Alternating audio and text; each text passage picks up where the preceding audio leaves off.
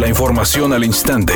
Grupo Radio Alegría presenta ABC Noticias. Información que transforma.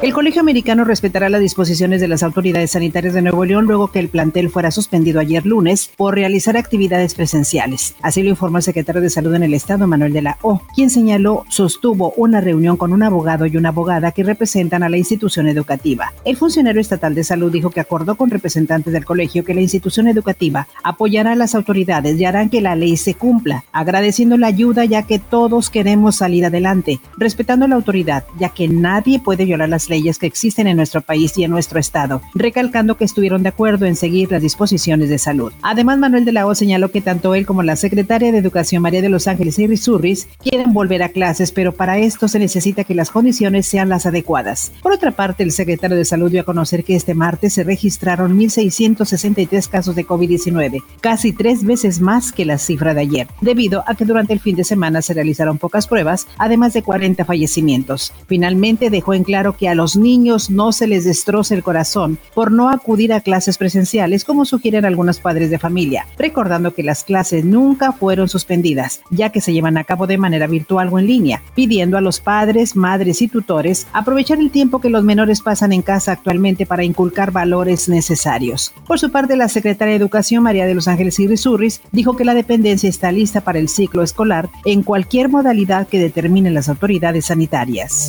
El subsecretario de Salud Hugo López Gatel informó que ya se han aplicado más de 73 millones de vacunas anti-COVID a personas mayores de 18 años, con lo que ya está protegido el 57% de la población adulta. Por esa razón, dijo, un gran porcentaje de los contagios no representan un peligro de muerte. Recordamos, vacunarse, vacunarse contra la COVID-19 salva vidas, evita hospitalizaciones y hacemos el llamado a mujeres embarazadas. Editorial ABC con Eduardo Garza.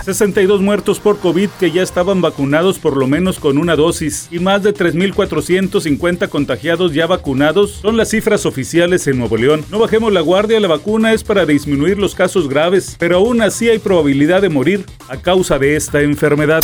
Finalmente es oficial y Lionel Messi es nuevo jugador del Paris Saint Germain. Todo esto tras concretar su fichaje por dos años con una opción a un año más. Cabe mencionar que para esta nueva aventura en su carrera, Messi utilizará el dorsal 30.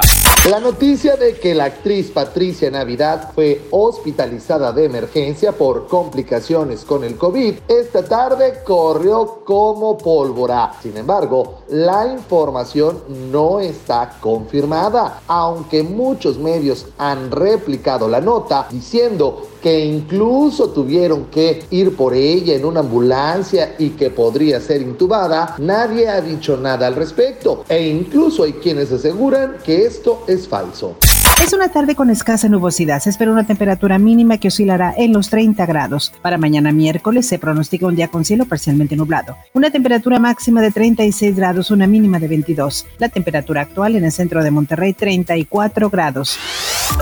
ABC Noticias. Información que transforma.